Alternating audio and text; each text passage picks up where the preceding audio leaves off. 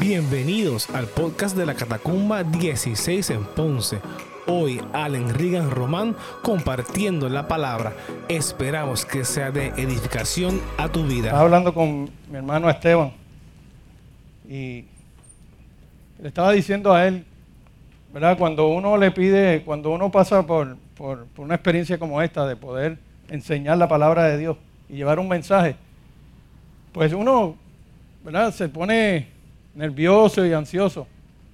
Eh, pero una de las cosas que yo le pedí al Señor, Señor, que esto encaje, que lo que suceda hoy aquí, o sea, tú me dirijas a mí para que encaje en todo lo que vaya a suceder aquí hoy. Y, y de hecho le enseñé el título a Esteban de lo que quiero compartir y él me dijo, es que cuando Dios quiere llevar un mensaje y trabaja en algo, Él ajusta todo.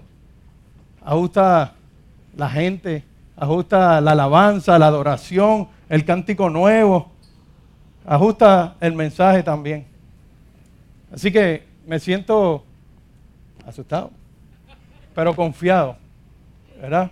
De que yo creo que, lo que estaba ministrando ahora mismo Claudina y, y, lo que estamos ministrando en la alabanza y la adoración, con lo que yo quiero compartir con ustedes, que es para añadirle a eso que estábamos aquí eh, compartiendo y ministrando.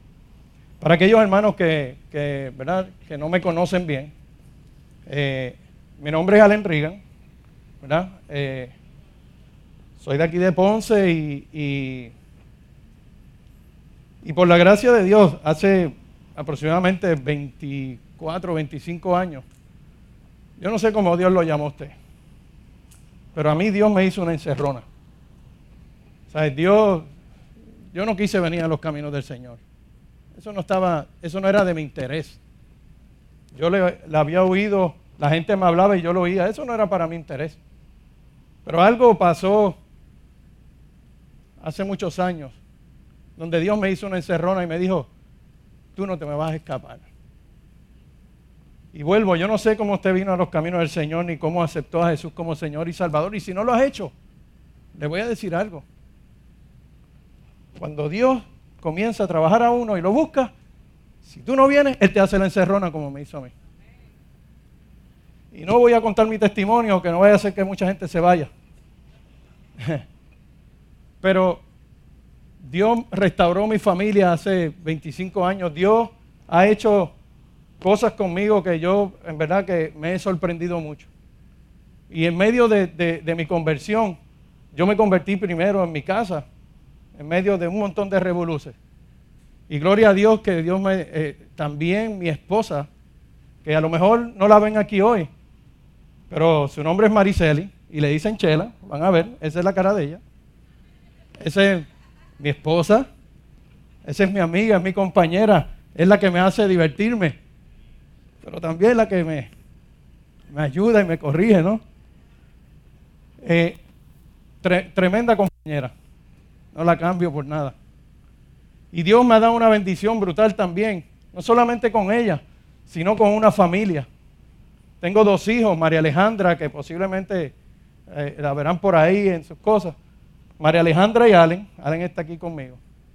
Esos son María Alejandra, la mayor, Allen Andrés, el menor, bueno, él sí, el menor, y Lolo, que es parte de la familia. Así que esa es mi familia.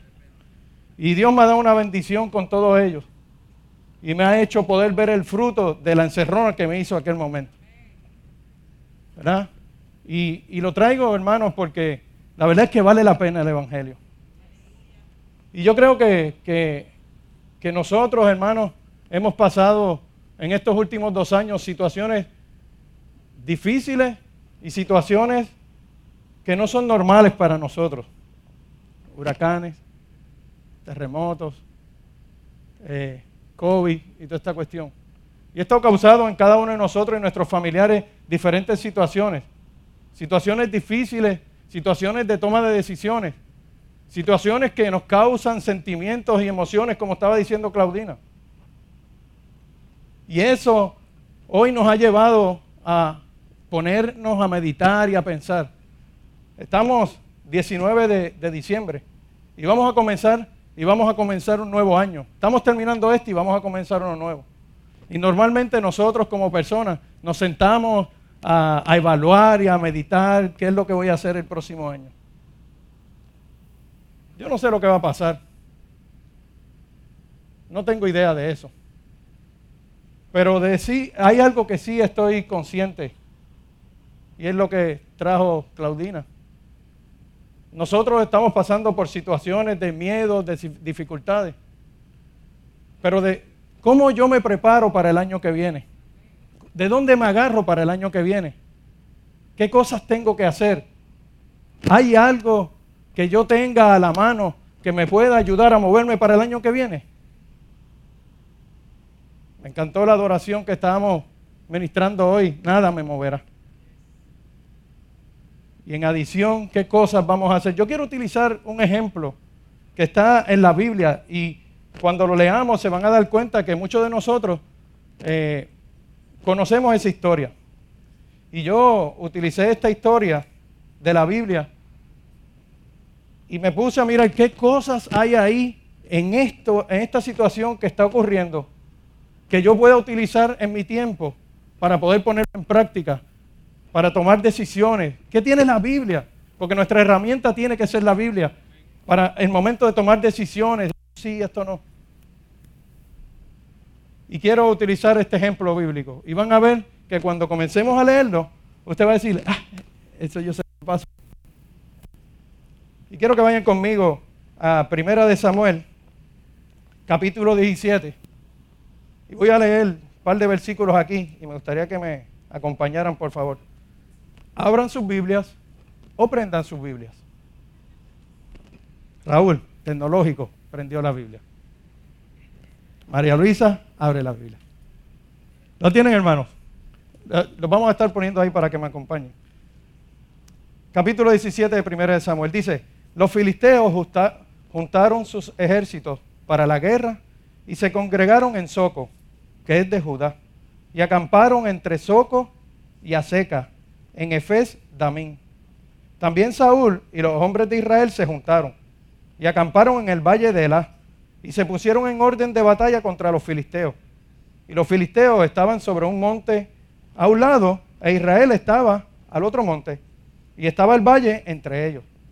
Salió entonces del campamento de los filisteos un paladín, el cual se llamaba Goliat de Gad, y tenía altura de seis codos y un palmo, como yo y traía un casco de bronce en su cabeza y llevaba una cota de malla y era el peso de la cota cinco mil ciclos de bronce. Sobre sus piernas traía grebas de bronce y jabalina de bronce entre sus hombros. El asta de su lanza era como un rodillo de telar y tenía el hierro de su lanza, 600 ciclos de hierro. E iba a su escudero delante de él y se paró y dio voces a los escuadrones de Israel diciéndole, ¿para qué os habéis puesto en orden de batalla? ¿No soy yo el filisteo? Y vosotros los siervos de Saúl. Escoged entre vosotros un hombre que venga contra mí. Si él pudiere pelear conmigo y me venciere, nosotros seremos vuestros siervos. Y si yo pudiere más que él y lo venciere, vosotros seréis nuestros siervos y nos serviréis. Y añadió el filisteo, hoy yo, te hoy yo he desafiado al campamento de Israel. Dame un hombre que pelee conmigo. Oyendo Saúl, que era el rey, y todo Israel estas palabras del filisteo se turbaron y tuvieron gran miedo. Y David era hijo de aquel hombre efrateo, efrateo de Belén de Judá, cuyo nombre era Isaí, el cual tenía ocho hijos, y en el tiempo de Saúl este hombre era viejo y de gran edad entre los hombres.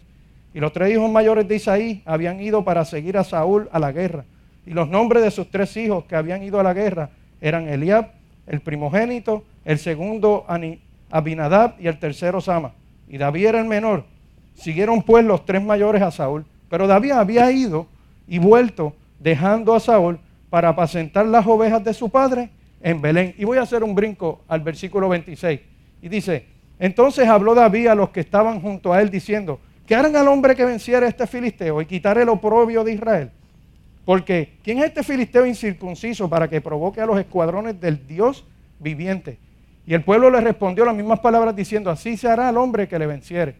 Y oyéndole hablar Eliab, su hermano mayor, con aquellos hombres, se encendieron en ira contra David y dijo, ¿para qué has descendido acá? ¿Y a quién has dejado aquellas ovejas en el desierto? Yo conozco tu soberbia y tu, y tu malicia de corazón. que para ver la batalla has venido. David respondió, ¿qué he hecho yo? ¿No es mero hablar? Y apartándose de él hacia otros, preguntó de igual manera y le dio el, pueblo la misma respuesta de antes. Fueron oídas las palabras que David había dicho y las refirieron delante de Saúl y él lo hizo venir. Y dijo David a Saúl, no desmaye el corazón de ninguno a causa de él, tu siervo irá y peleará contra este filisteo. Acompáñame a orar, por favor. Padre, te damos gracias, Señor. Señor, gracias porque tú eres bueno. Gracias por tu palabra, Señor mío. Señor, eh, estamos conscientes de los momentos que, hemos vivido, Señor mío. Posiblemente hayamos muchos aquí, Señor, que, tengamos muchas dudas en, lo que, en viene el próximo año.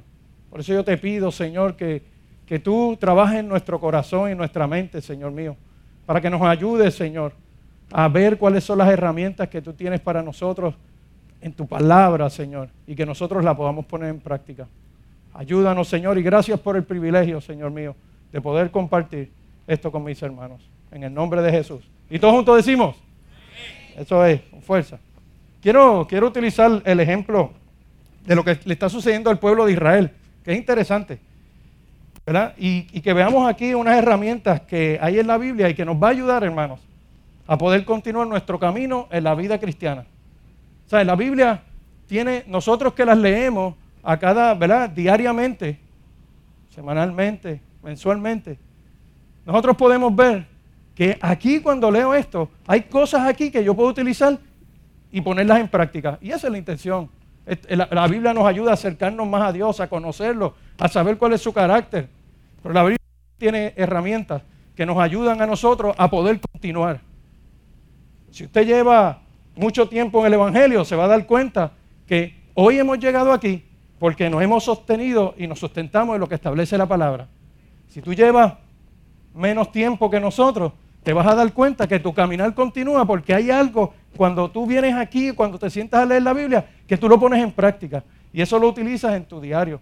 Y el que lleva poco tiempo, le invito a que continúe leyendo la Biblia y si no ha comenzado, pues comience y se va a dar cuenta que su caminar va a ser diferente. ¿Es o no es? Claro que sí. Y a mí me llama la atención cuando leímos los versículos. Fíjense, separa eh, eh, el pueblo escogido de Dios en esta batalla que va a ocurrir. Unos a un lado. El pueblo de Dios que ya había visto la mano de Dios. Si nosotros comenzamos a leer desde Génesis hasta aquí y continuamos, nos vamos a dar cuenta que Dios en todo momento al pueblo de Israel lo defendía. En aquellos tiempos cuando dijo, mira, quiero que vayan por ahí y conquisten aquella tierra. Y el pueblo caminaba y conquistaba la tierra y Dios le decía, eh, eh, mira, quiero que hagan esto, quiero que caminen, quiero que se... ¿Y qué hacía la gente? Lo hacía. Y Dios los defendía. Wow, ese pueblo está bien grande, camina, que yo te voy a ayudar. El pueblo de Dios en todo momento había visto las maravillas que Dios estaba haciendo. Pero ¿qué pasa? Se encuentra con esta situación. Ellos están aquí y los filisteos están al otro lado. Entonces, no sé si recuerdan que leímos que la gente del pueblo de Israel, cuando separaron los filisteos, vamos a luchar, y separó el gran Goliat. Parecido a mí. Altísimo. Marisa, no te rías de mí. Un tipo grande, era un paladín, era un hombre preparado para la guerra, era un gigante de los de Gad, dice la Biblia. Y este tipo, bien vestido, con sus armaduras. De hecho, la descripción que dice en la Biblia con respecto a él, eso llama la atención. Uno, yo lo leo y me imagino a este tipo, sí, con toda esa armadura, ¿le va a meter mano? Entonces estamos en el momento en que este hombre sale de los filisteos. Ah, porque dice, nosotros somos los filisteos, pero yo soy Goliat. Y se para ahí, y el pueblo ahí. ¿Y qué hizo el pueblo? Mm, ahora sí que se nos pusieron las cosas difíciles. Ahora están atemorizados porque no saben qué hacer con esta situación, donde sus enemigos se les enfrentan. Y para acabar de completar, sale el goliacito. Este hombre sí que daba miedo. Yo lo he visto, traté de conseguir algo para ponerlo ahí, un dibujito, pero en realidad que no, sabía cuál escoger. Porque todos eran bien fuertes. Yo, caramba, pues, ¿cuál, ¿cuál es el qué? Así que no lo traje. Mírenme a mí, imagínenselo.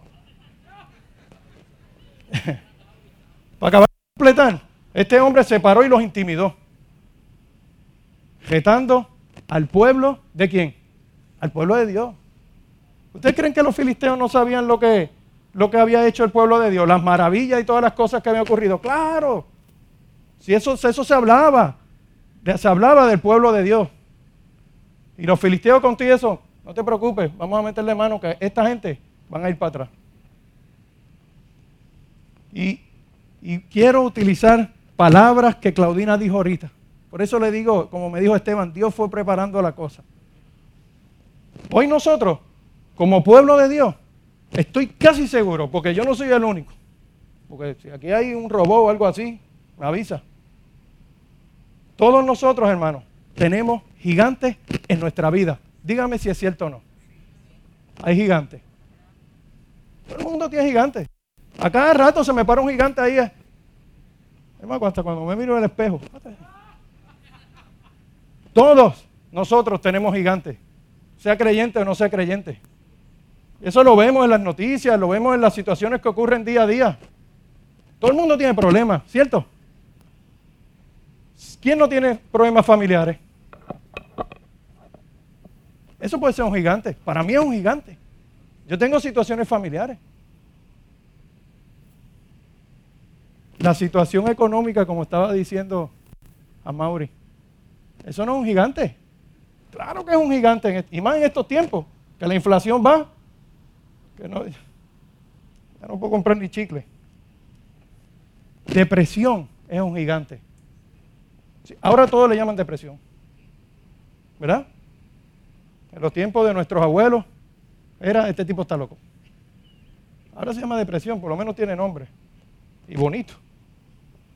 ¿Qué otro gigante se nos ha presentado a nosotros? Los fracasos. ¿Quién no ha fracasado en algo aquí? Yo he fracasado un montón de veces.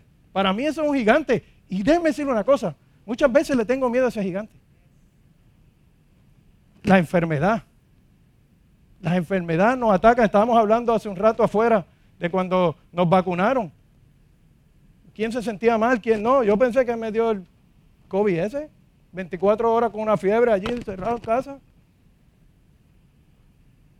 Hay mucha gente que le han hecho daño físico y daño, y daño mental.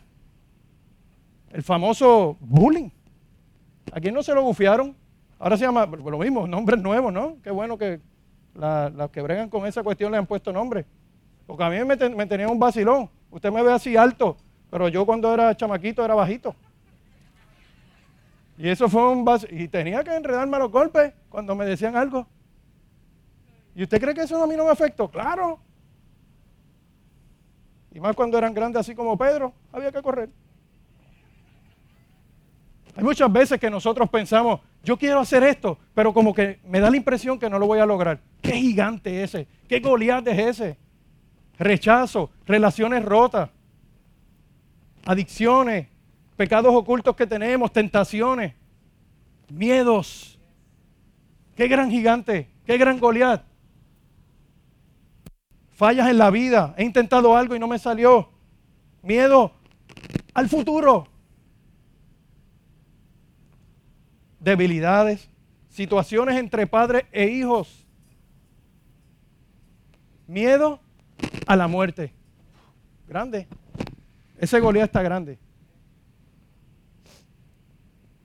O que no, o, otro Goliat como que no quiero, no sé cómo completar algo. Usted ponga y seleccione el Goliat de su vida.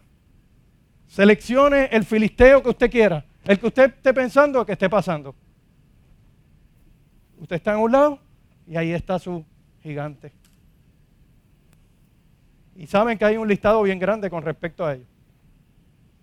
Yo no sé si ustedes se ha hecho algunas preguntas como por ejemplo, yo, yo no soy tan bueno en algo no voy a poder conseguir un trabajo, se me está haciendo difícil, mira que la situación, que... O, qué difícil se me está haciendo salvar mi matrimonio, creo que no lo voy a poder salvar. Muchas veces el perdón, hasta, hasta, hasta perdonar a alguien o algo se nos hace difícil. Y esas son preguntas que nosotros nos hacemos día a día. Y esos son gigantes que nos están deteniendo o que nos quieren detener como pueblo de Dios. Y yo creo, hermano, que hoy es un buen tiempo, como estaba diciendo Claudina, es un buen tiempo, hermano, hoy para meditar y para pararnos firmes. Estamos terminando un año y necesitamos movernos a algo diferente. Entonces yo creo que en la palabra de Dios nos va a ayudar a que nosotros podamos evaluar eso, pararnos firmes y darle cara a nuestros gigantes. Posiblemente el gigante va a caminar y nosotros nos vamos a mover y a lo mejor en algún momento nos, detengamos. Pero tenemos que buscar. Sí, gracias, Feli, tengo aquí, gracias. ¿Me está cambiando la voz? Ok. Gracias.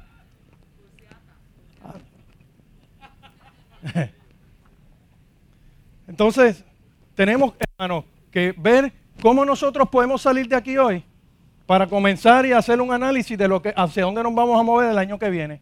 ¿Cómo le voy a dar cara a estos gigantes? Entonces yo le pregunto a usted hoy, ¿estamos listos o podríamos estar listos nosotros para decirle adiós a nuestros gigantes? Si usted sale por ahí, por esa puerta, usted podría decir, bye bye gigante, voy a pelear contigo. Especialmente con las herramientas que tenemos hoy. ¿Estamos listos para vivir una vida de victoria en Cristo Jesús? ¿Estamos listos para utilizar las almas de Dios y que Dios nos ha dado para darle cara a estos gigantes y a estas situaciones que se nos enfrentan día a día?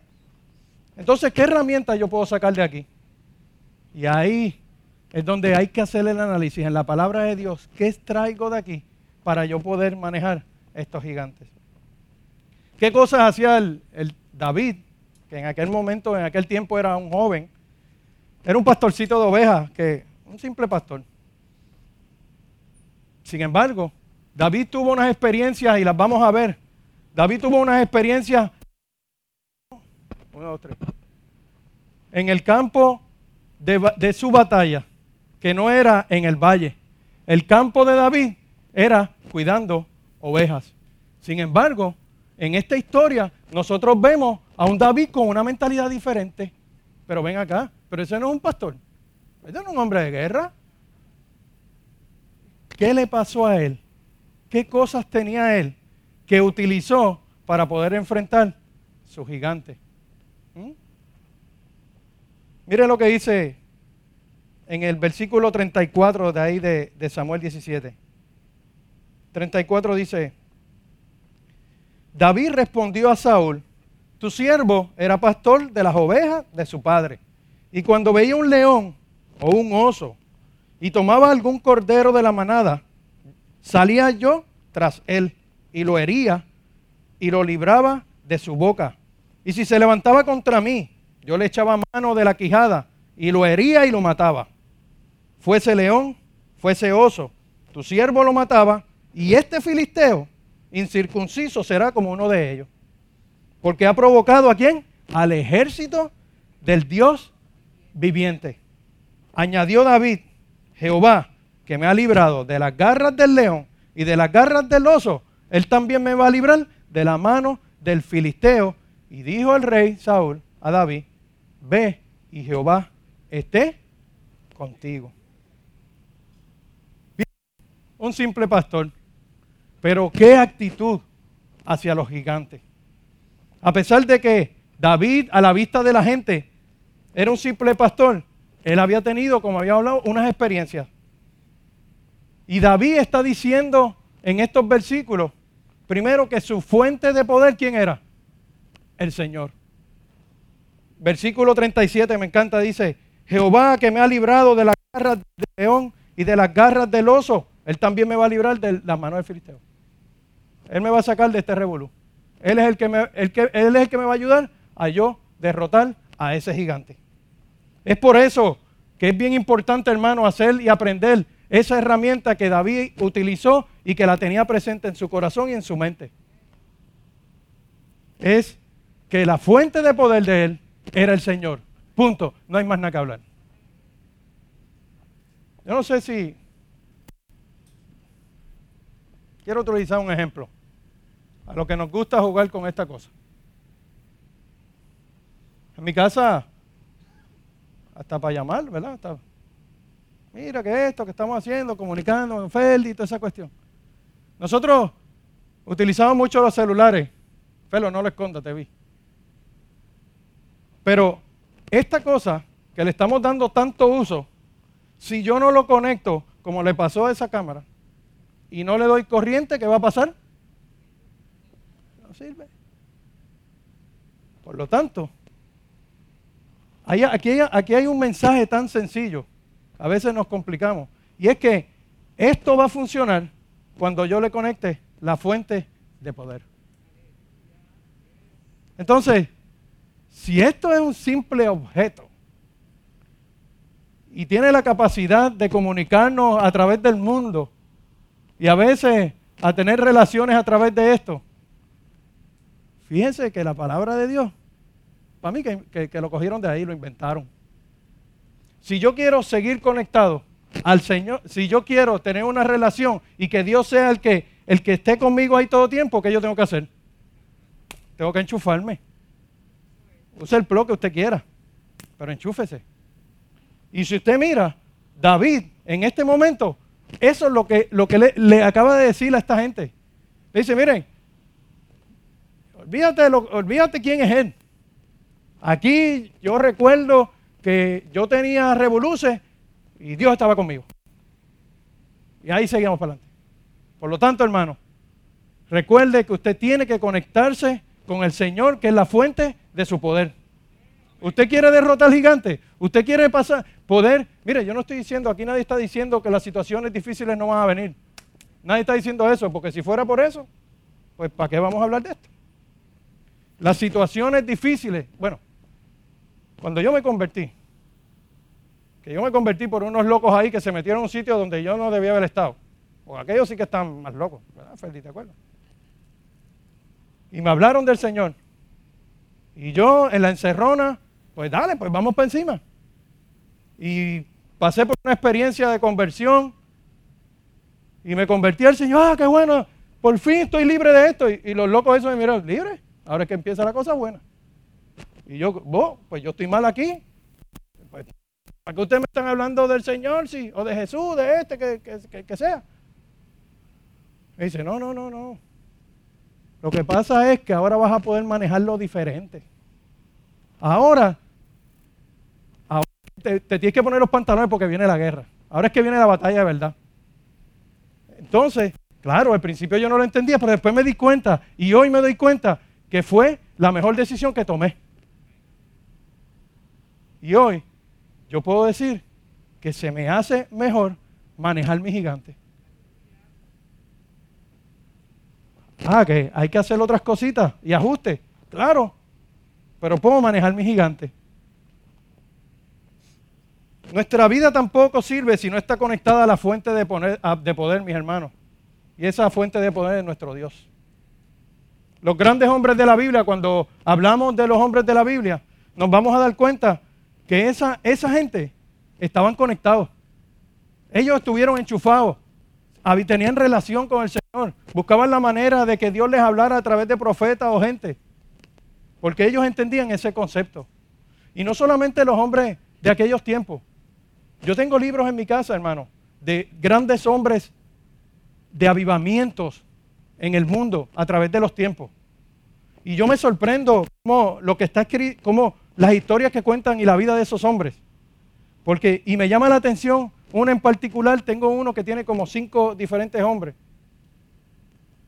Y me llama la atención que la mayoría de ellos dice que esta gente se pasaban conectados. Se pasaban conectados. Oración, leyendo Biblia, haciendo esto. Pero, wow. Los grandes avivamientos que han ocurrido a través de los tiempos y que ha hecho que nosotros hoy podemos estar aquí reunidos escuchando la palabra de Dios fue por hombres como ellos que estuvieron conectados a la fuente de poder. Entonces, si yo quiero poder llevar eso a mi generación, como mis hijos y mis familiares y la gente que está alrededor mío, ¿qué tengo que hacer? Conectarme a la fuente de poder. Si yo quiero poder manejar mi gigante, tengo que conectarme a la fuente de poder. Y esa gente sí que tenían conexión. Hay un versículo aquí, en el capítulo 16, yo lo voy a leer para que no lo tengan que buscar. Y miren, miren cómo David, que luego fue seleccionado como, ¿verdad? Como fue eh, escogido como rey, escribió algo que me llama la atención. Voy a leerle como dos versículos de, que hablan de David. En, en Samuel capítulo 16, versículos 2 y 13 dice, envió pues por él y le hizo entrar, y fíjense, está hablando de David, y era rubio, hermoso de ojos y de buen parecer. Entonces Jehová dijo, le dijo a Samuel en aquel momento, levántate y úngelo, porque este es. Entonces Samuel tomó el cuerno de aceite y lo ungió en medio de sus hermanos, a frente de todo el mundo. Y el Espíritu del Señor vino poderosamente sobre David desde aquel día en adelante. Fíjense que aquí hay algo que pasó con este chamaquito. Y es que el Espíritu de Dios vino sobre él.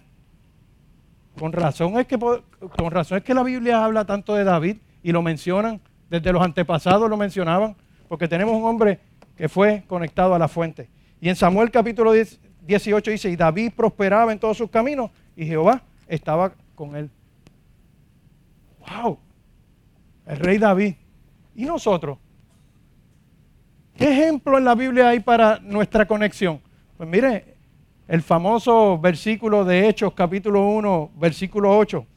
Pero recibiréis el mismo poder que estaba hablando de David. Pero recibiréis poder cuando el Espíritu Santo venga sobre quién? ¿Sobre ellos? No, sobre vosotros. El mismo con el que ungieron y estaba con David para pelear contra los gigantes es el mismo que nosotros tenemos para pelear contra nuestros gigantes. Y muchas veces, hermanos, nosotros se nos olvida eso. Y Pablo, en 1 Corintios capítulo 2 decía, y ni mi mensaje ni mi predicación fueron con palabras persuasivas de sabiduría, sino con qué? Con demostración del Espíritu y de poder, para que vuestra fe no descanse en la sabiduría de los hombres, sino en qué? En el poder de Dios, conectados todo el tiempo, hermano. Tenemos que recargar nuestra batería. Nosotros no podemos andar con los celulares sin cargar, porque si no, no nos vamos a poder conectar, no nos vamos a poder comunicar.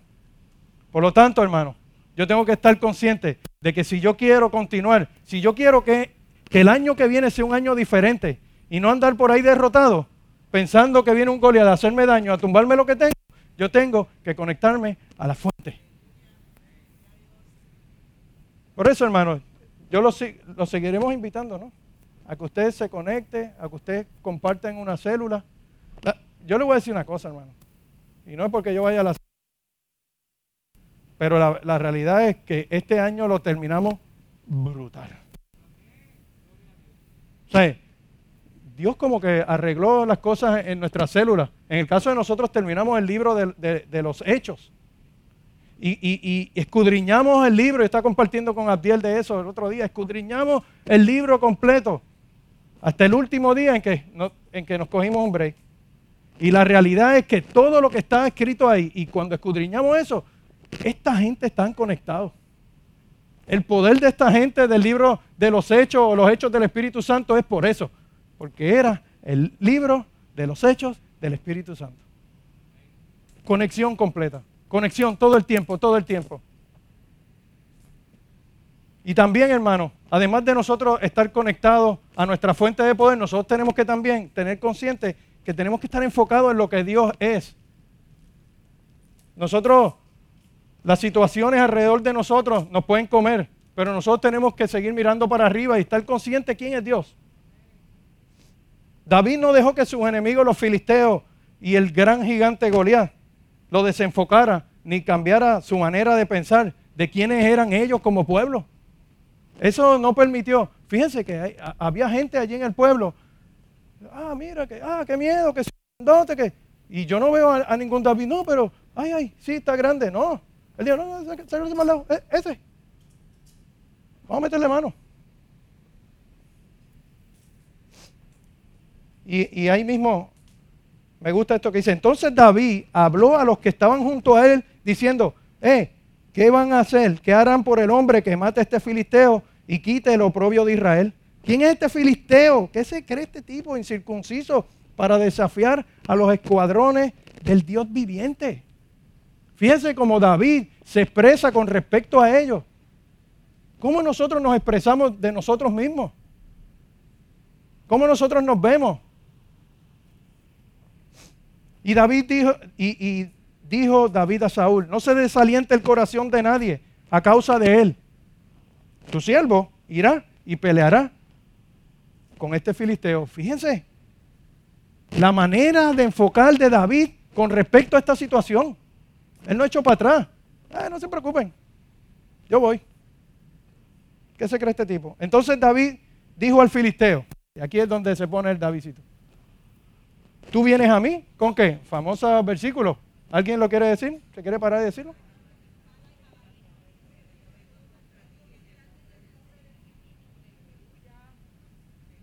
Hermano, aquí se lee Biblia. Aquí la gente se sabe los versículos. Y para el que no lo escuchó, voy a decir lo que los hermanos dijeron.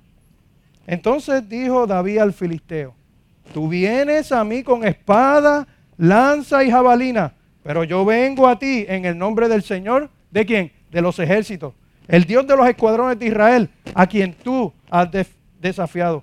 El Señor te entregará hoy en mis manos y yo te derribaré y te cortaré la cabeza y daré hoy los cadáveres del ejército de los filisteos a las aves del cielo. No está hablando, fíjense lo que dijo ahí. Él no dijo que era la cabeza de él nada más. Dijo la cabeza de quién? De todo. A las aves del cielo y las fieras de la tierra para que toda la tierra sepa que hay Dios en Puerto Rico. Y para que sepa que toda esta asamblea que el Señor no libra, y esto es para nosotros, porque Él dice, eh, para que todo, ese pueblo sepa quién es quién, pero para nosotros también.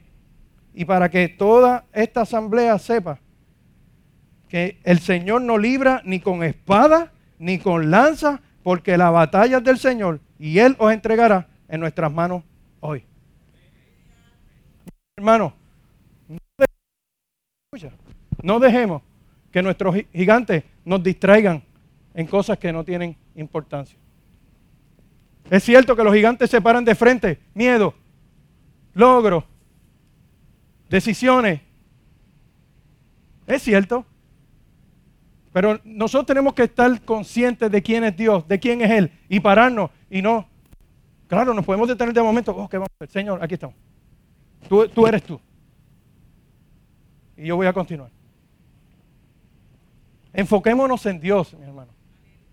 Él nos va a dar la fortaleza hoy para nosotros poder ganarle a nuestros gigantes, a todas esas cosas que nos detienen. Mire lo que dice 1 Samuel 17, 38 a 40. Y Saúl vistió a David con sus ropas y se puso sobre su cabeza un casco de bronce y le armó de coraza. Y sacó David su espada sobre sus vestidos y probó, trató de caminar, porque nunca había hecho esa prueba. David no era un guerrero en ese momento. Y dijo, por lo menos del ejército, ¿no? Y dijo David a Saúl, mira, yo no puedo andar con esto. Primero porque yo no practiqué esta vaina. Y David echó de sí aquellas cosas. ¿Qué hizo? Se las quitó. Demasiado peso. Y tomó su callado en su mano y escogió cinco piedras lisas del arroyo y las puso en el saco pastoril, en el zurrón que traía, y tomó su onda en su mano y se fue hacia el filisteo. Y esa es una de las cosas que nosotros nos acordamos de David. Y nos vamos a acordar de las piedras y la onda. Pero usted notó lo que pasó en ese versículo. Dice que él cogió su callado. ¿Sabe lo que es un callado? usa, ¿Quién usa el callado? El pastor. Él cogió su palo, que era el palo. Yo imagino que había practicado ninja, cosas así manejo de, palo. Pero también dice que fue al arroyo y cogió cinco piedras lisas. No cogió las piedras que yo tengo en casa, ni de río. Cogió las lisas. Y cogió las cinco y se la echó. Y para que sepan, el saquito pastoril ese que hablan ahí, eso es una cosita pequeña, donde los pastores guardaban sus herramientitas y sus cosas, ¿no? Ahí. Pues él dijo, fíjense que estaba, no tenía las piedras. Pudo haberlas tenido. Pero él Da un break, vengo ahora. Cogió cinco y se las echó. Lisa. Ay, qué casualidad. ¿No saben el nene? Cogió piedras lisas, con una razón. David no utilizó la armadura de David, de, perdón, de Saúl, muy pesada. Esas fueron los que, las armaduras que le ofrecieron. Que aunque yo, no, podemos decir que, eran equipos inservibles, pues si el, el ejército lo tenía. Su armadura, sus cosas, ¿verdad? Su, no, pero sin embargo, para efectos de, David, eran equipos de guerra que para él no le funcionaban. No necesariamente eran las mejores para él. En el caso de él, para derrotar al gigantito. Y eso, hermano, me pasa a mí. ¿Usted sabe por qué? Voy a sacarlo de nuevo. Muchas veces yo estoy pasando por situaciones difíciles a que usted no sabe lo que yo hago. ¿Usted sabe lo que yo hago? ¿Alguien me puede decir? si yo tengo una situación difícil, saco el celular. ¿Qué usted cree que yo voy a hacer? ¿Perdón? ¿Qué, qué dijo la hermana? Puedo buscar la Biblia. Pero ¿sabe qué, hermana? Muchas veces no lo hago. Déjame ver qué dice el Facebookcito. Déjame ver qué dice la gente con respecto a esta situación. Ay, estoy pasando por depresión. Depresión, depresión, depresión, depresión, depresión. Ah, mire lo que pusieron. Ah, están poniendo. Dígame si es cierto o no que nosotros hacemos eso. ¿Y sabe qué? Muchas veces es una. No, es que sea malo. No es que sea malo. Ver cómo, le ha cómo otra gente le ha ido, qué ha hecho. No, no, eso no está malo. Tenemos que leer libros. Libros motivacionales, cómo salir de la depresión o cómo manejar la finanza o como lo que sea. No es eso. Es que este no puede ser eso. No puede ser mi primera herramienta. Es como le pasó a David. ¿Qué le hicieron? Le pusieron la armadura. La armadura no está mal para la guerra. La armadura no está mal para luchar contra Goliat. Leer libros motivacionales no está mal para mí. mi reto es, ¿será esos libros y, y vuelvo, no estoy en contra de ello. Pero ese no puede ser mi primera herramienta, ese no puede ser mi primera armadura, ese no puede ser mi primera lanza, ese no puede ser mi primera espada, no puede ser. Y yo no tengo nada contra los médicos, los psiquiatras, yo no tengo problema con eso, pero ese no puede ser mi primera, mi primera. Si usted tiene una situación económica, hermano, ¿usted sabe dónde usted puede resolver esa situación? Busque la Biblia, que la Biblia le va a enseñar cómo administrar el dinero. La Biblia le va a enseñar qué cosas debe hacer estrategias para conseguir empleo. ¿Usted tiene problemas familiares? Busque la Biblia. La Biblia dice cómo resolverlo. ¿Usted sabe eso? ¿Usted sabe cómo yo, yo salvé mi matrimonio? Ahí usted con, con mi esposita que nos abrazamos y esa cuestión. Pues antes no era así. ¿Usted sabe cómo yo lo salvé? Me lo dijo mi, padre espiritual. Me dijo, eso es sencillo, arriba. ¿Y qué hago? Vamos a mandarla para... Me yo, no, perdón, perdón. Sí, ¿tú quieres salvar tu matrimonio? Perdónala. Y vamos a enseñarle a ella a perdonarte. Oh, ahora sí que se puso la cosa caliente. Desde ese día, yo te ve cómo nos divertimos pasamos brutal. Y nos seguimos perdonando. ¿Usted quiere que su matrimonio dure? Porque la Biblia. La Biblia dice cómo tratar a la mujer. La y si usted, dama, tiene problemas con su marido, la Biblia dice cómo usted resolver con su marido. ¿Mm? Y si no, llámalo a la congregación y oramos por él. ponemos manos sobre él. Rápido. A ver, adiós. Esto es bíblico. Échalo para acá. ¿Usted quiere manejar sus, miedos? La Biblia dice cómo hacerlo. Venir confiadamente hacia el trono de la gracia. Para alcanzar misericordia. Para alcanzar perdón. Entonces muchas veces, hermano, nosotros buscamos las armaduras incorrectas. A veces nos queremos poner armaduras incorrectas en nuestra vida para nosotros manejar. Usted quiere, tener éxito, como le digo a mis hijos, usted quiere tener éxito en los estudios, Busca al Señor, Él lo va a dirigir. Él abre puertas, Él le cierra, Él lo mueve para acá, para allá, y hace todo eso. ¿Usted quiere ser exitoso en lo que hace? Busca al Señor. La Biblia dice cómo hacerlo. Sea honesto. Pague sus impuestos. Toda esa cosa. Eso no le gusta. David decidió utilizar los instrumentos y equipos que él sí sabía manejar, de los que él tenía destreza. Nosotros, hermanos, como, como, como cuerpo de Cristo, como iglesia, nosotros tenemos herramientas y nosotros las tenemos disponibles. El problema es que tenemos que aprender a manejarlas y a usarlas y saber cómo, cómo dirigirlas. Él cogió, se quitó toda esa cuestión Cogió su varita, esa sí que la utiliza bien. Él sabe cómo manejarla. Cinco piedras lisas que colocó en su carterita, que son las, las cosas necesarias que él necesitaba para trabajar, y la onda que lo ayudaba a tirar las piedras. Y fíjate qué casualidad, que no llenó la carterita de muchas piedras. ¿No, le llamó la atención eso? ¿Ah? Cinco nada más. Y a veces yo quiero llenar la mía con 34. Quiero que se desborde de piedra. Dame muchas herramientas, muchas, muchas, muchas cosas para disparar, muchas cosas para disparar. David cogió cinco. ¿Pero por qué? La seguridad de David en ese momento como joven pastor era que con cinco lo tumbo. ¿Anda? ¿Cómo nada? Cinco. Y cada una de ellas me da la impresión, cuando las miro más o menos como, como, como lo dice la Biblia, me da la impresión de que cada una podría representar una victoria en la vida de, de, de, David. Porque él sabía que esas piedras, esas cinco piedrecitas del arroyo, iban a lastimar. Algo iban a hacer. Iban a lastimar a Goliat. Y por si acaso, ¿Sabe lo, que, lo otro que tenía? Otra herramienta. Él, cogió las cinco piedras. Yo imagino que le había dicho, yo creo que con estas cinco, ah, lo tumbo. ¿Y, si fallo las cinco? Palito ninja con él. Él no la dejó.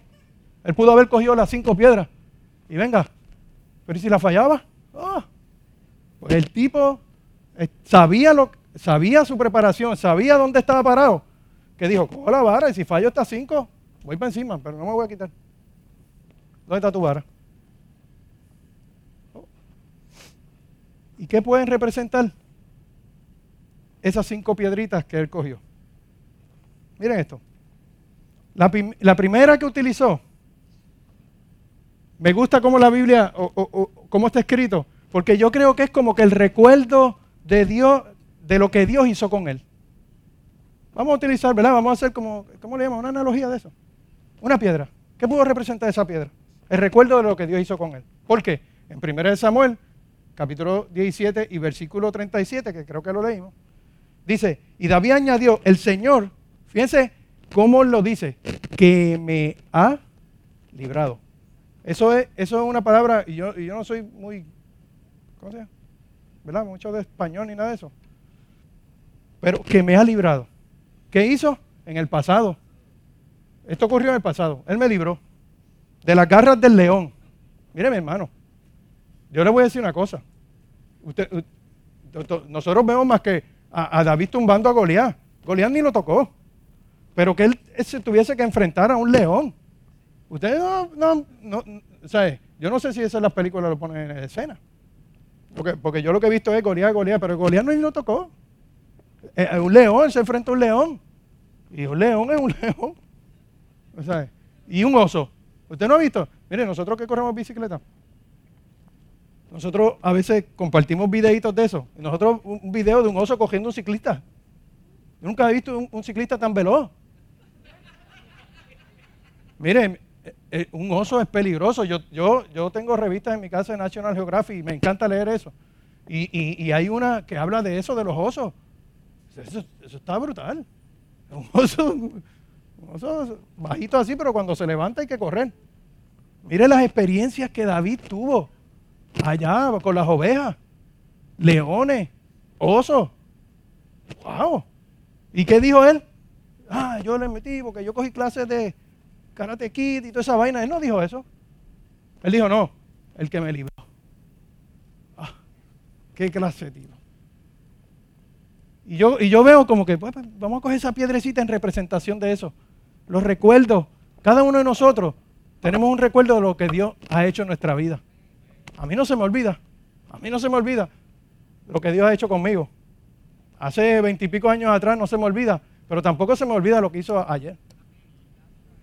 Y si usted nunca ha venido a los pies del Señor, si usted nunca ha recibido a Jesús como Señor y Salvador, está batallando todavía con eso en su vida, póngase a evaluar para que usted vea todo lo que Dios ha hecho con nosotros y lo que Dios quiere hacer contigo. Nosotros tenemos que estar claros, tenemos que tener esa piedrecita aquí, lo que Dios ha hecho conmigo. Amén, hermanos. Para derrotar nuestros gigantes tenemos que estar constantemente acordándonos de lo que el Señor ha hecho, hizo y continuará haciendo en y con nosotros. Para el año que viene nosotros tenemos que estar así. Nosotros tenemos que estar, eh, Señor, mira hasta dónde me has traído. Esa palabra la utilizamos mucho, ¿no? Y, de hecho la Biblia dice, hasta dónde Dios me ha traído. Y tenemos que seguir caminando.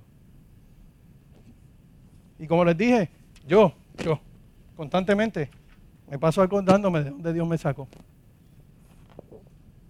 Y Freddy sabe de lo que estamos hablando. Y mis hijos también. Y mis amigos saben de lo que yo estoy hablando.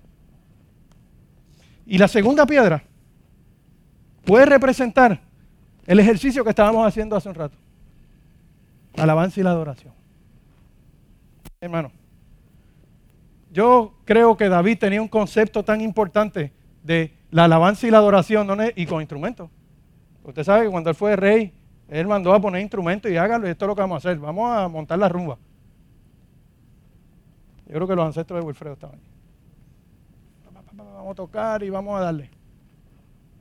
Pero David tenía claro de la importancia de la alabanza y la adoración. Por eso a veces yo respeto mucho a Ferdi cuando él nos insta a levantar nuestras manos. Párense, adoren, Fabián, Claudina. Porque yo sé la importancia que tiene eso en la vida de cada uno de nosotros. Mire lo que dijo David en el Salmo 59. Dice, y David, David escribió lo siguiente, pero yo cantaré de tu poder y alabaré de mañana tu misericordia. Esta yo creo que Claudina se lo sabe. La ponemos a cantar aquí. Porque ha sido mi amparo y refugio en el día de mi angustia. Fortaleza mía, a ti cantaré porque eres, oh Dios, mi refugio, el Dios de mi misericordia. Esto suena como alguien que tiene gigantes de frente, pero sabe cómo manejarlos. ¿Sabe? en, este, en, este, en este salmo, él está expresando, mira, yo te voy a alabar, yo te voy a adorar. ¿Por qué? Porque tú en los momentos difíciles míos, ahí, ahí tú, has estado. Por eso es que es importante, hermano, que usted cuando usted se levante en las mañanas, usted alabe a Dios. Gracias, Señor. Gracias por la lluvia. Gracias por el sol. Gracias por esto que está ocurriendo.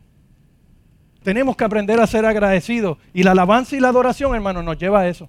Y yo estoy claro que David entendía ese concepto. No es. Y esa es la razón, hermano, por la cual nuestra boca debe estar llena de alabanza. Gracias. Te adoro. Tú eres el mejor. Levante sus manos. Vamos a adorar todos juntos. No es cantar por cantar, porque para cantar canto yo. Y usted no me quiere escuchar cantar. Sino es adorar. Porque en medio de nuestra adoración al Señor, el Señor nos fortalece. Y cuando tenemos nuestra adoración nos ayuda a coger fuerzas. Nuestra, usted no lo ha notado. Usted no ha notado que cuando nos reunimos aquí, usted llega, a mí me pasó. Mire hermano, todo lo que estoy diciendo aquí es por mí. Yo llegaba aquí con cosas en mi mente y en mi corazón, acabaditas de pasar antes de llegar aquí. Acabaditas. Ni me he estacionado y ya tengo un pugilato. O estoy batallando con algo. Y llego aquí, esté aquí compartiendo arriba o esté allí junto a ustedes, hermanos. Para mí la, la alabanza y la adoración rompe unas barreras brutales. Y si usted quiere experimentarla, hágalo, participe de ello. Venga, y cuando... No, se preocupe por la guitarra de Fabián. Si Dios nos da un instrumento de alabanza y adoración, que Fabián, no es que suene mejor que tú, pero, pero que lo podemos utilizar. Y si la guitarra nos distorsiona, pues cantamos más duro por encima de ese ruido. La alabanza y la adoración hace que las iglesias sean transformadas. Mira, hermano, yo estuve en un congreso hace muchos años, que yo pensé que eso no existía. Y nunca se me va a olvidar, eso fue en Texas, y nunca se me va a olvidar, cuando aquellos éramos como, como 8 mil locos, hombres y mujeres. Yo creo que eran de estos ciudadanos que nadie quería tener en su casa. Estábamos reunidos allí, transformados, transformados.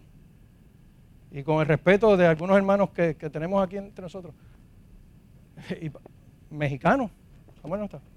Mexicanos, locos. Pintados desde aquí hasta aquí. Asesinos, presos por muchos años. Nadie los quería en las calles. Etcétera, etcétera, etcétera. Y aquellos locos comenzaron a adorar y a cantar a Dios que yo dije, ¿qué rayo es esto? Y en medio de la alabanza y la adoración pasó, yo creo que los ocho mil que estábamos allí salimos totalmente transformados.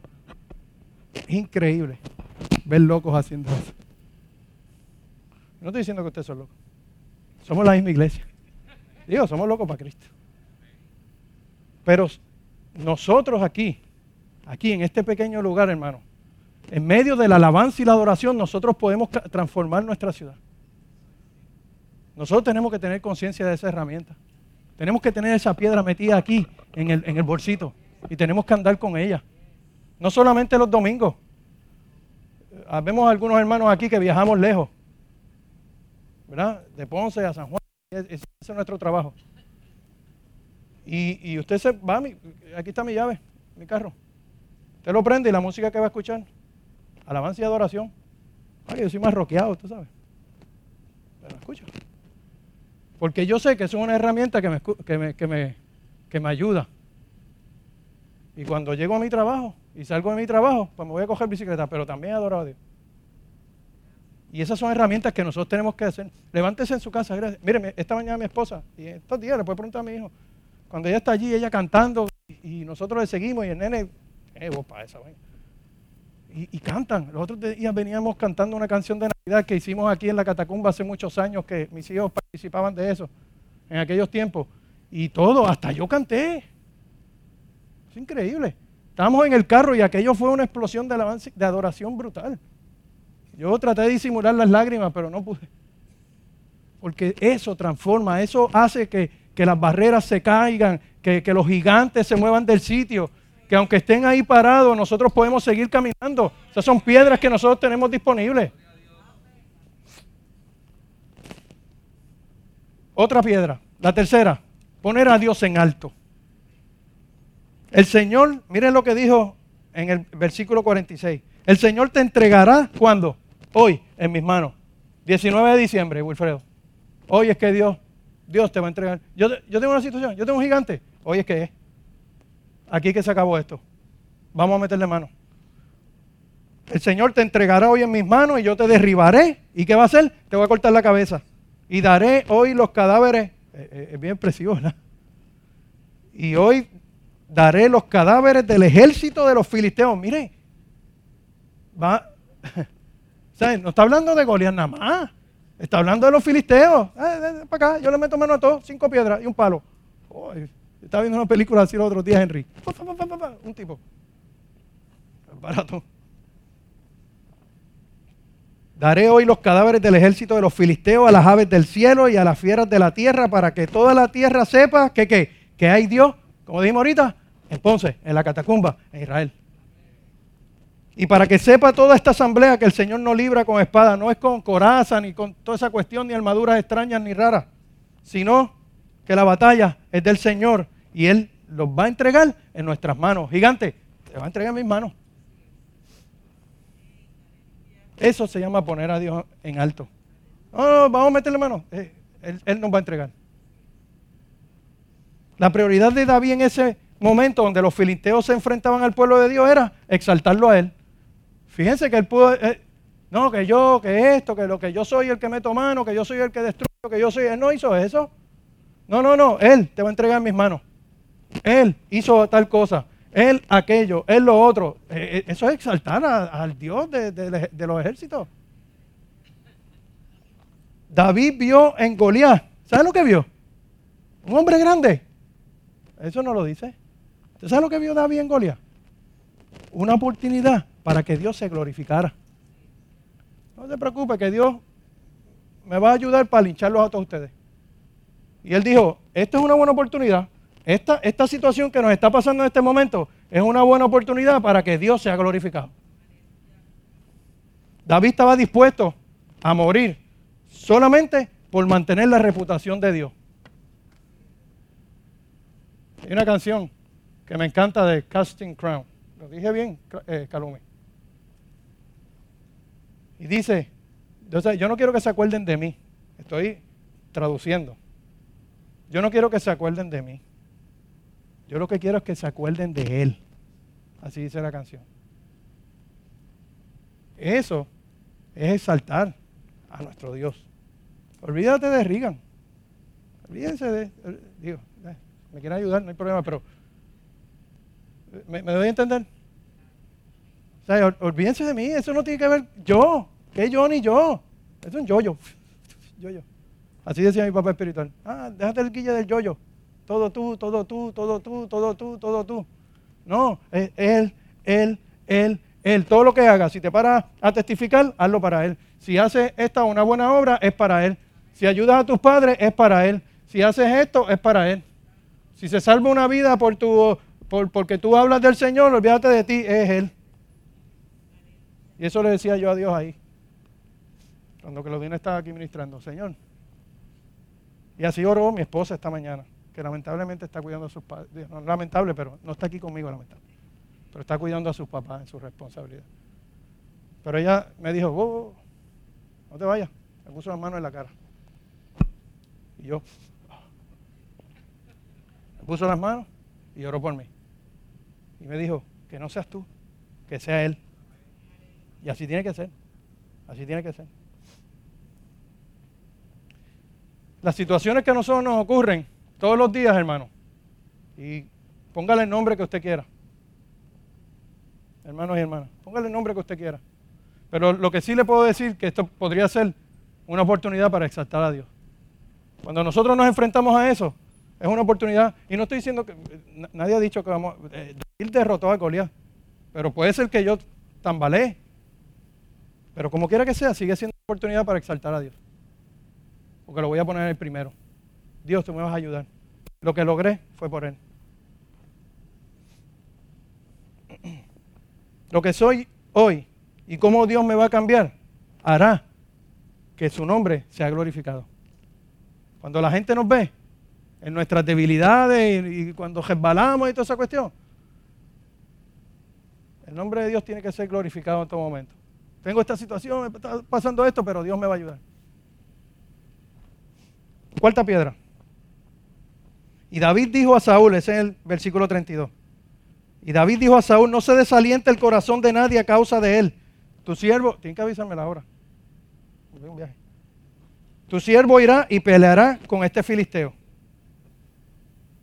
Y entonces, en el versículo 48 dice, sucedió que cuando el filisteo se levantó y se fue acercando para enfrentarse a David, este corrió rápidamente hacia el frente de batalla para enfrentarse al filisteo. Fíjense la pasión que David tenía por Dios. Ahora mi pregunta es, ¿quién de la gente que estaba allí en el pueblo, ni siquiera sus hermanos, apostó a David? Eh, ¿Qué tú haces aquí? No se están presentados. ¿Y quién va a bregar con las ovejas? y David allí. Nadie apostó por él. Cuando se metió allí fue que pues, ponte la armadura y dale. Allí nadie dijo, lo único que le dijeron fue que, el, y que Jehová esté contigo. Pero en una situación como esa, ¿quién va a pensar que un pastor va a tumbar a ese gigante? Ni los filisteos, ni siquiera el pueblo de Israel pensaba que David iba a derrotarlo. Ah, pero Dios sí. Esa era la pasión que David tenía por nuestro Dios. David corrió hacia el gigante y su anhelo y pasión por Dios sabía que le iba a dar la victoria. ¿Y nosotros? ¿Hacia dónde vamos a correr? Ah, tengo una situación económica. Resuélvela tú. Ay, no sé cómo hacer esto. Ayúdenme. Y sí, hay que buscar ayuda. Pero yo no me puedo quitar, yo tengo que darle frente. ¿Nosotros vamos a, ir hacia el gigante, hacia nuestras situaciones, o vamos a dejar que nuestras situaciones nos pasen por encima y nos aplasten? Y la quinta, la perseverancia. Cinco piedras. ¿Por qué David escogió cinco piedras? Él sabía que si no le daba la primera, ¿qué iba a pasar? ¿Quién sabe de disparar? Bueno, coge, tira la primera, fallaste. ¿Qué iba a hacer David? ¿Irse a correr? No. Falla primera. Saco la segunda. Me muevo un poquito más para acá. Los que sabemos de baloncesto, eso es lo que hacemos. Ah. Y, si fallo la segunda, pues la tercera. Y si fallo la cuarta, y si fallo la, cuarta, pues la quinta. Y si no, para lo limpio. Ah. Pero David estaba, estaba preparado para ello. David se preparó. No con armadura, sino con herramientas que él sabía manejar. Y es tiempo, hermano, de que nosotros, en estos tiempos y en los próximos años que vienen, y este nuevo año que vamos a entrar, estemos, miren, venga, onda, listo, todo el tiempo, dándole vuelta, dándole vuelta y piedras y piedras, dándole vuelta, listo, para manejar las situaciones que nosotros tenemos día a día, nuestros gigantes. Vamos a meterle mano a eso, listo la onda para lo que venga. La onda tiene que estar preparada en todo momento, hermano, porque cuando usted menos se lo imagina, suceden cosas. Y tú tienes que saber cómo manejarla. Tienes que estar listo. No dejemos caer nuestras piedras.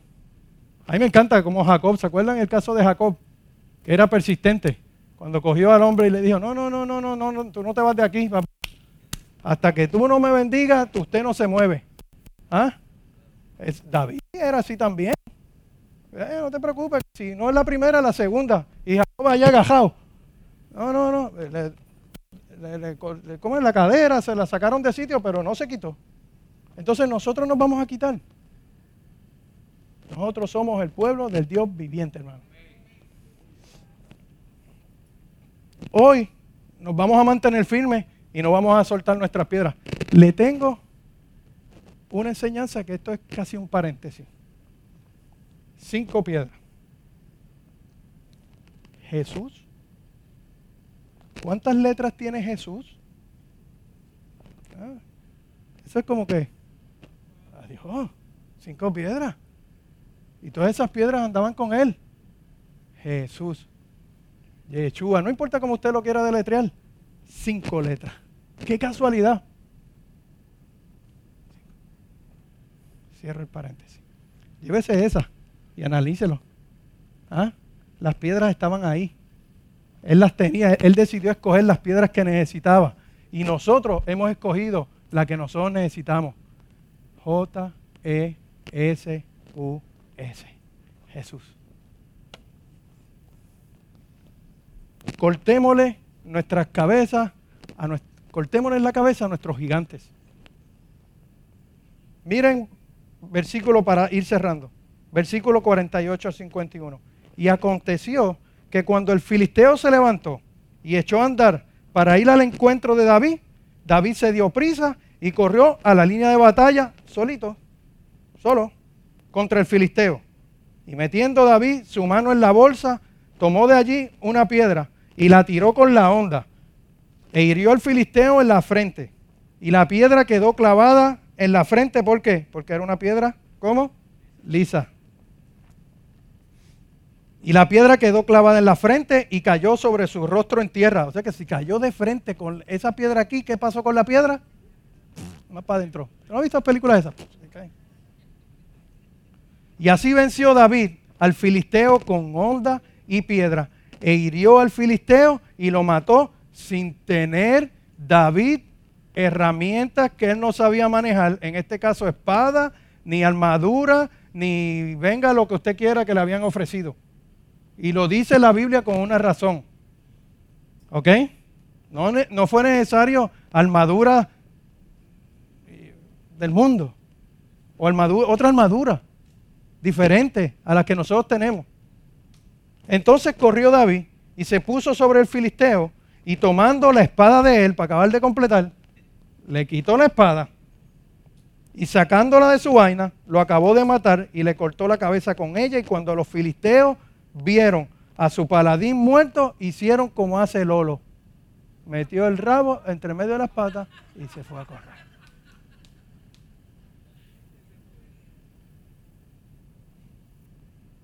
Por eso es que nosotros tenemos que terminar con nuestros gigantes. Por eso es que nosotros tenemos que continuar y dándole cara a nuestros gigantes. El año que viene, hermano, van a venir gigantes. Van a venir situaciones difíciles. Lo sabía. Pero con Dios hace la diferencia. Nosotros no podemos permitir que nuestros Goliat nos detengan. Nosotros no podemos permitir que esos gigantes se paren ahí y vengan a decir nosotros lo que, lo que nosotros tenemos que hacer. Si ya Dios nos ha dado herramientas de victoria para continuar y trabajar con ellas. Tengo que, eso sí, tengo que cuidarme de las situaciones para no volver yo, yo. Tengo que cuidarme de ciertas situaciones para no volver a caer en ellas. Pero sí, es hora hoy de tomar decisiones firmes. Y ya es tiempo de caminar, de cambiar mi manera de ver las situaciones y los problemas. Van a venir, pero tenemos que enfrentarlos como David de una manera diferente. Si él sale, yo me, me paro de frente y le meto mano y cojo mi vara y cojo las cinco piedras. Jesús. Y voy y le caigo arriba a esos gigantes. Y cierro con esto. Yo vi una película. A los que les gusta, yo no soy muy amante de ver películas así, ¿verdad? Pero los otros días vi una película en Netflix que se, llamaba, se llama The Boy Who Harnessed the Wind. El niño que luchó o que domó el viento. Es de, una familia en el África y eso es una, una historia real.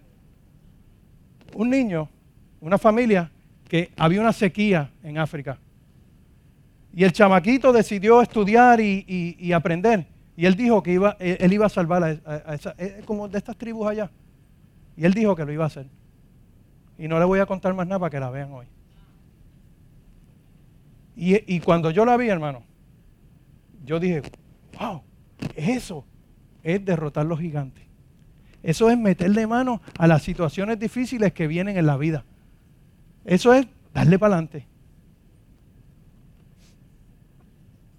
Y, y yo creo que esta película nos puede ayudar a nosotros también a motivarnos para tomar decisiones y seguir adelante en nuestra vida.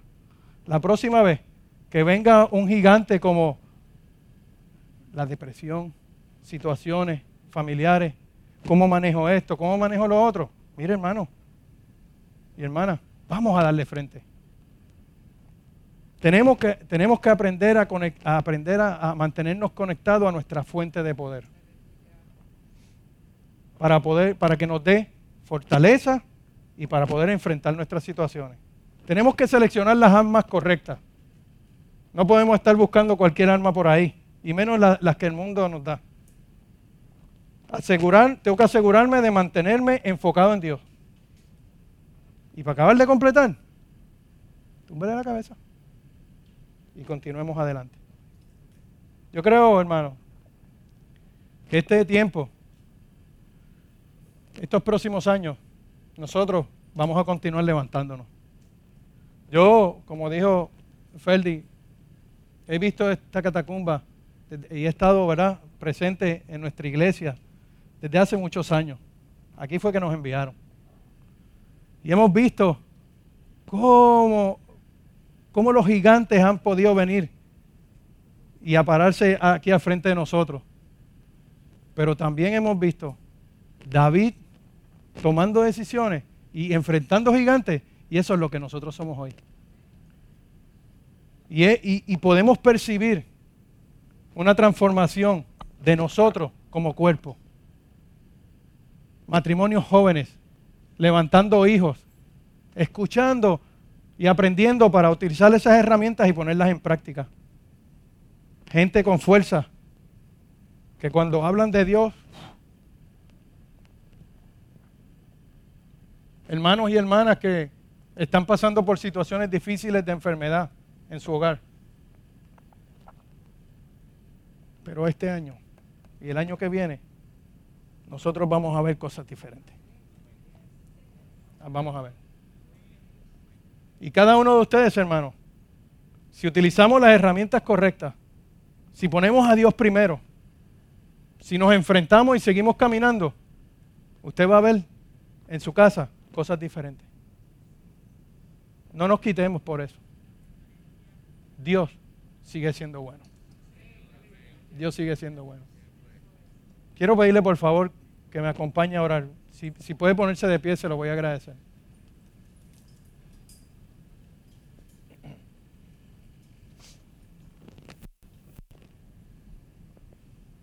Nuestros gigantes quieren venir a amedrentarnos.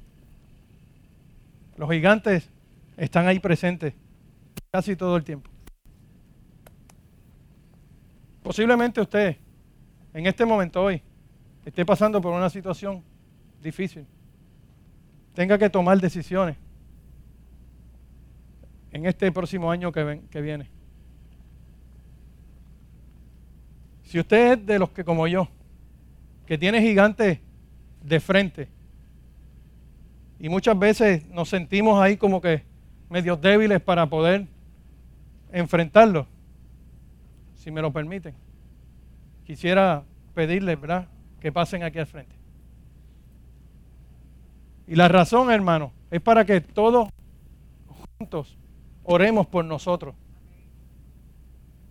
Para que Dios nos siga dando la fuerza y la fortaleza para continuar adelante.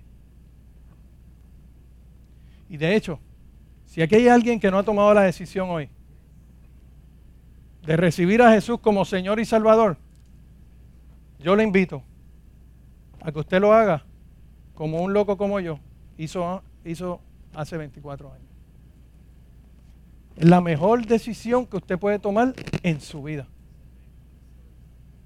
Y como le dije a un familiar mío, si no te gusta, devuélvemelo. Yo sí me quedo con él. Así que, por favor, si usted está pasando por alguna situación y, ¿verdad? Y, con todo el respeto de ustedes, si usted quiere que nosotros oremos por usted, yo le pido por favor que usted pase al frente. Si no, no tengo problema en que se queden ahí. Pero acompáñeme a orar y yo quiero también orar por ustedes. Acompáñenme, Padre, en el nombre de Jesús. Señor, yo te doy las gracias, Padre. Gracias, Señor mío, por porque tú eres bueno. Gracias, Señor, porque nosotros sí hemos creído en ti. Señor, tú eres nuestra fuente. Tú eres nuestra fuente. Gracias, Padre. Señor, yo te pido que tú nos ayudes, Señor, en medio de nuestras situaciones, de, de nuestros día a día. Señor, yo te pido que tú nos des las fuerzas para nosotros seguir adelante contra estos gigantes que se nos han presentado. Gracias por las herramientas que están en tu palabra. Gracias por las herramientas que pones en la boca de, nuestros hermanos, amigos y líderes, Señor, que nos ayudan a dirigirnos, Señor amado, para poner nuestra confianza en ti, Señor. Yo te pido por mi congregación, Señor. Hemos pasado y estamos pasando posiblemente momentos difíciles en nuestra vida, Señor. Pero nuestra pasión por ti, Señor amado, nos da tanta fuerza. Nuestra confianza en ti, Señor, nos da la fuerza para continuar. Yo te pido que tú bendigas a cada uno de mis hermanos, Señor mío. Yo te pido que tú les guardes, Señor. Dale la fuerza, Señor. Llénalos de tu espíritu como hiciste con David, Señor. Para continuar adelante, Señor mío. para que podamos seguir, Señor amado, caminando, Señor, en estos tiempos.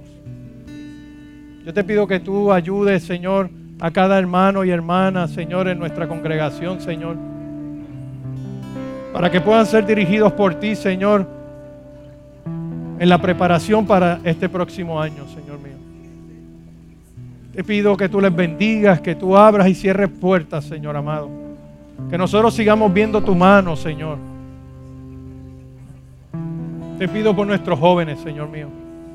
Te pido que tú los ayudes, que, que les enciendas el fuego de la llama de tu espíritu, Señor, en su corazón. Ayúdanos a nosotros, Señor, para que nuestro anhelo y deseo, Señor, siga creciendo por ti.